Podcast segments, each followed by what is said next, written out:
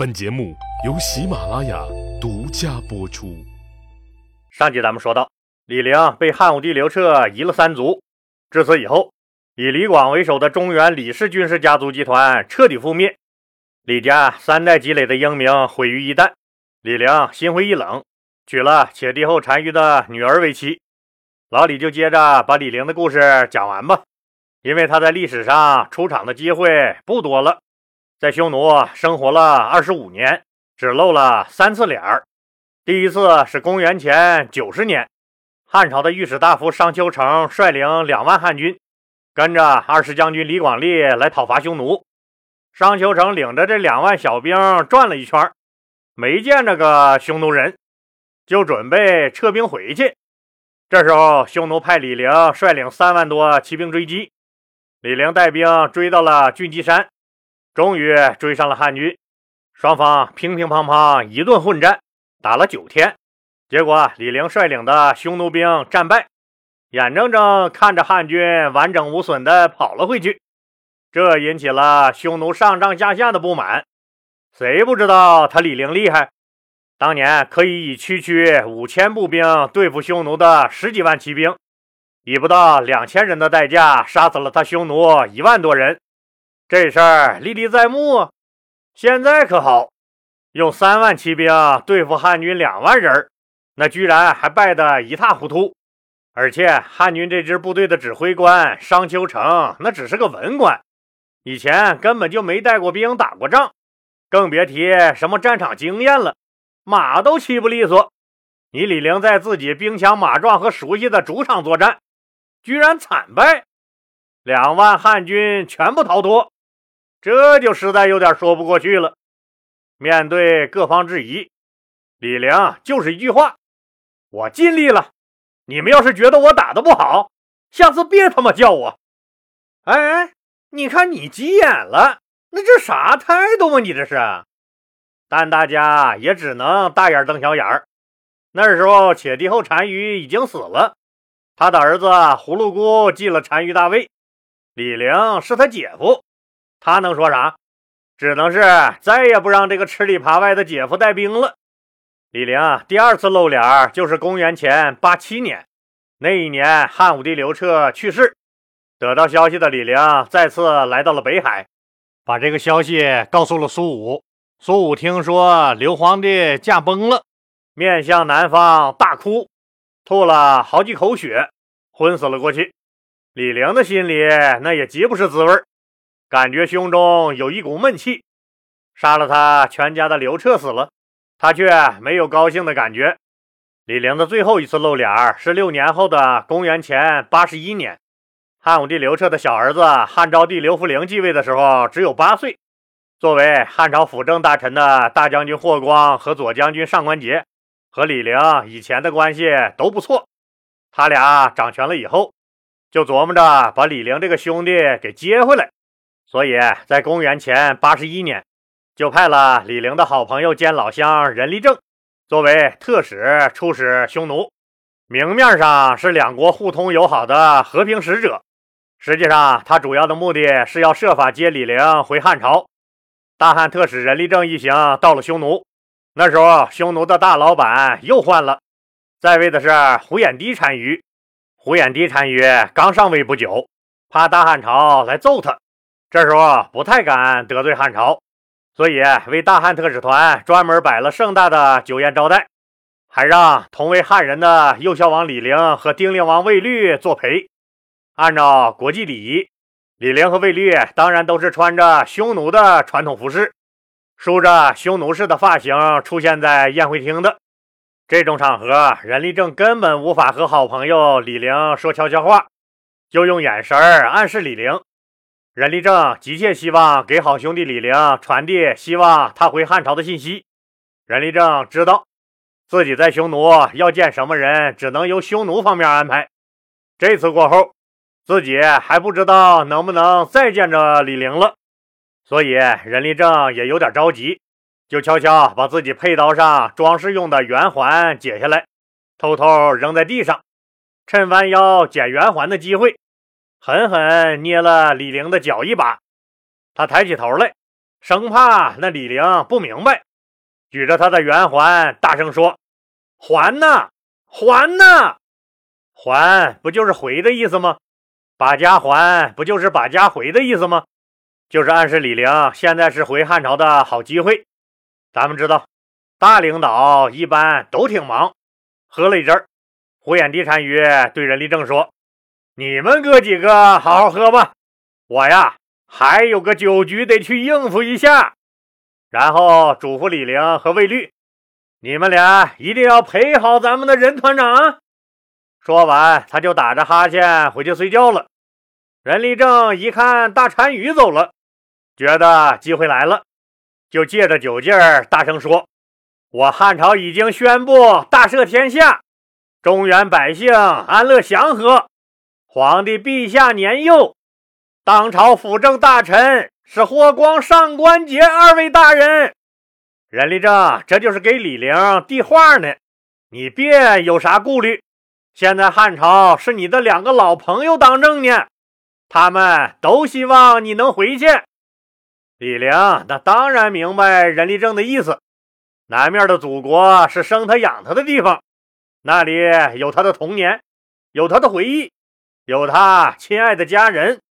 但是他们已经长眠于地下，那是个让他备受煎熬的地方。每到夜深人静，不由不想那个遥远的故国。一旦想起，又会让他肝肠寸断。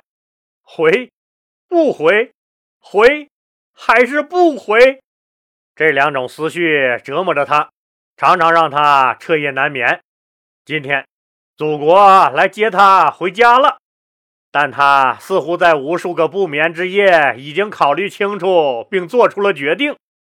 李陵举起酒杯，拍着自己的衣服，对魏律和任立正说：“我这个人适应新事物就慢，前几年还不习惯穿这个胡服，现在你们看，穿着多合身穿惯了脱不下来了，挺合身挺合身了。说完，眼角似乎有些湿润，一口干了自己杯中的酒。这意思就很明确了，不回去。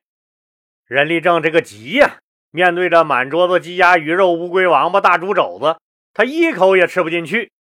终于熬到大汉奸魏律憋不住出去撒尿了。任立正赶紧和李陵说：“少卿啊，少卿是李陵的字啊。”他字少卿，这些年你在外受苦了，霍光、上官桀二位大人都希望你能归汉。李陵苦笑着摇头：“哥哥呀，谢谢你们的美意，兄弟我回不去了。之前刘皇帝诛杀了我三族，在我的族人中，我是个不忠不孝不义之人。”如今我若再背叛单于，返回汉朝，这不是相当于再多受一次侮辱吗？回不去了，也不回去了。任立正还要劝，这时候魏律已经撒完尿回来了。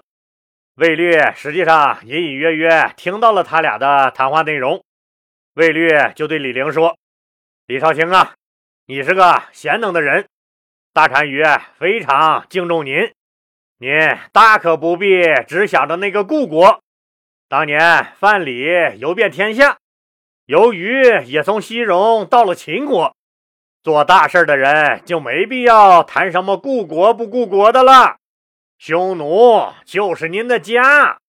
说罢，卫律拱拱手就告辞了。任立正着急地问李陵：“少卿，你跟我回去吧。”行不行啊？行不行啊？李陵回答道：“大丈夫不能反复无常，再次蒙羞。我真的回不去了。”说完，背过身去，大滴大滴的泪珠从李陵脸上滑落。从此以后，李陵淹没在了历史的长河中。很多很多年以后，大漠的风沙霜雪。终于沧桑了那个曾经意气风发的青年，他把自己微微有些驼了的背影彻底藏进了大漠深处的黑暗中。他不再对人说起大汉的长安是何等的繁华，不再对人说起他曾经的好朋友们当年都是如何的意气风发。霍光、上官桀、苏武、任立正，他们曾经一起在长安城外的小河边听一个叫司马迁的人摇头晃脑的给他们讲历史的悲欢，讲世事的无常。公元前七十四年，李陵在匈奴病死，终年六十一岁。这一年，距他投降匈奴已经二十五年。做了二十五年的匈奴人，他内心那个朝思暮想的故国，却离他越来越远，终于再也回不去了。李陵是个失败的人，他没有像所有人期望的一样，用自杀来填补大家对英雄幻想的这个拼图的最后一块，没有用自杀让自己成为一个道德完人，更没有战死沙场，成为一个千古流芳的大英雄。实际上，别说英雄，他连做汉奸都很不成功，他不是一个合格的优秀好汉奸。匈奴人给了他那么高的待遇，赐给他公主，封他为王爷。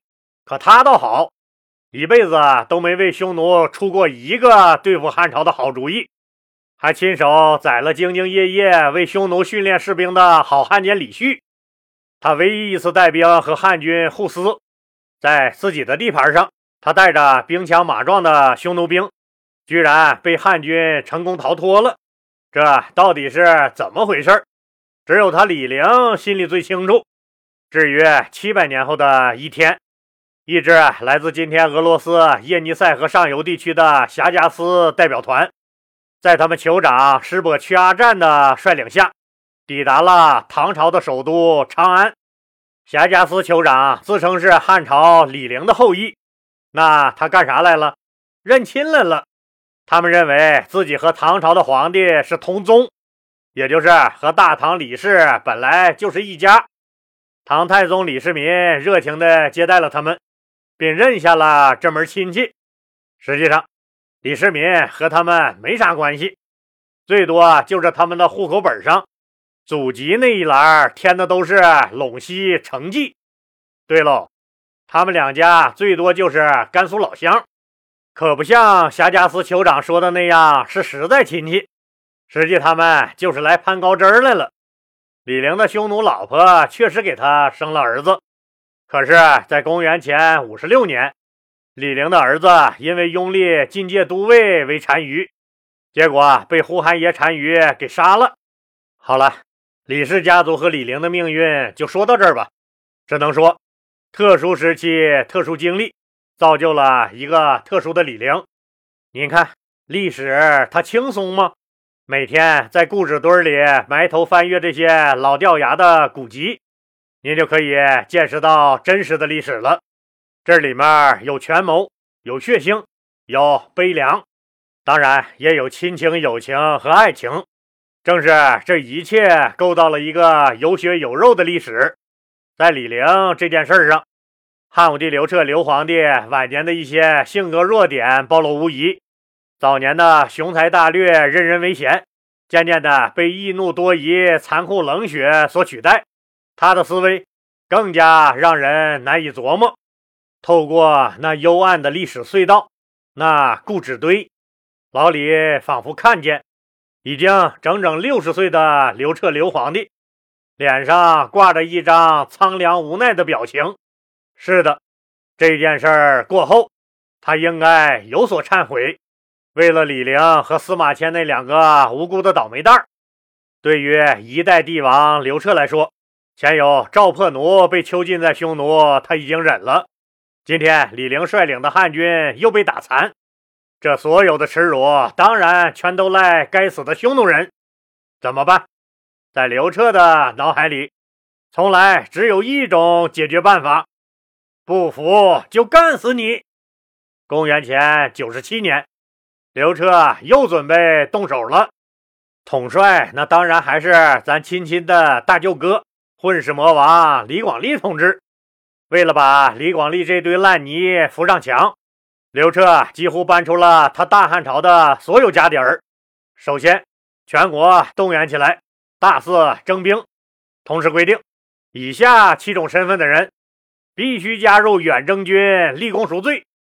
这七种人士：犯罪的小官吏、逃亡的罪犯、家穷给人家当上门女婿的人、地位低下的商人、有过犯罪前科的人。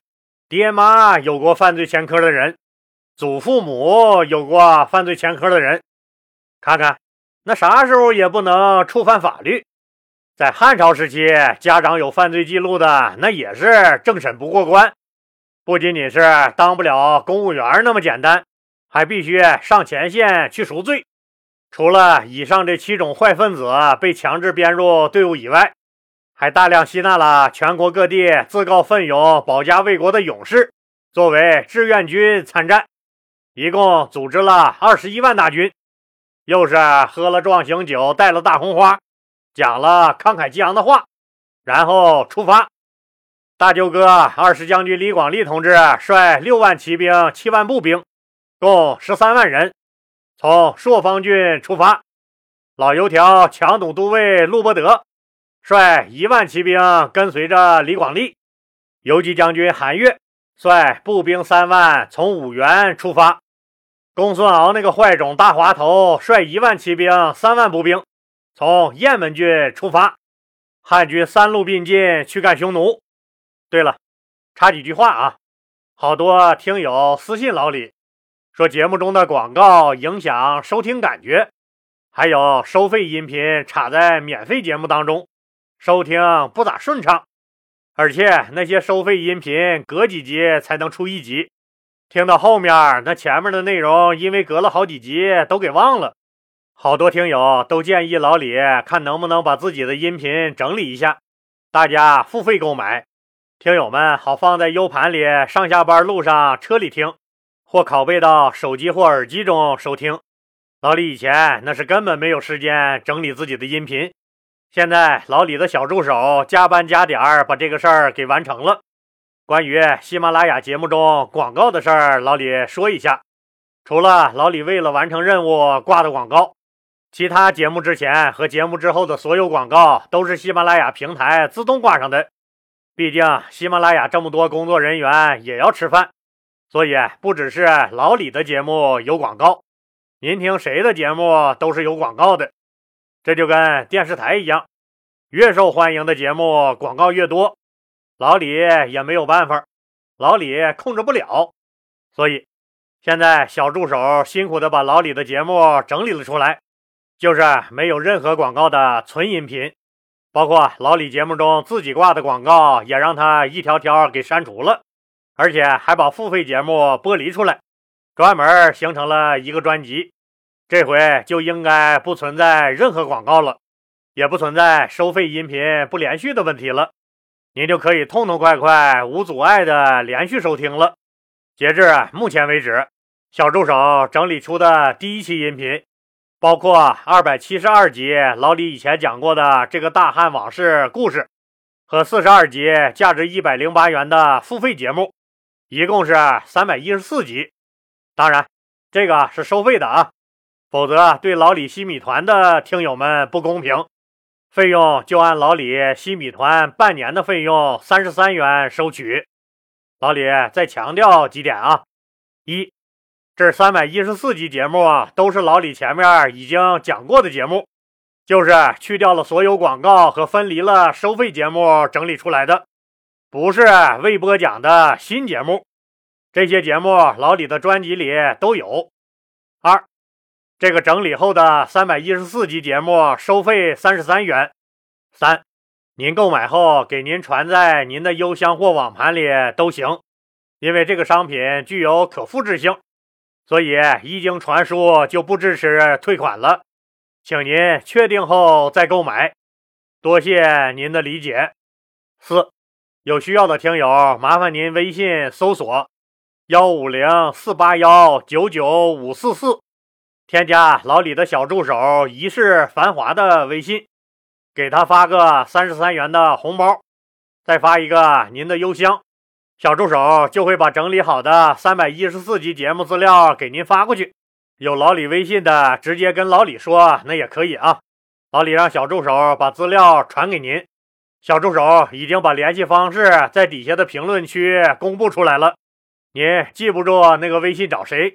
您去底下评论区看一下就知道了。谢谢各位听友的支持。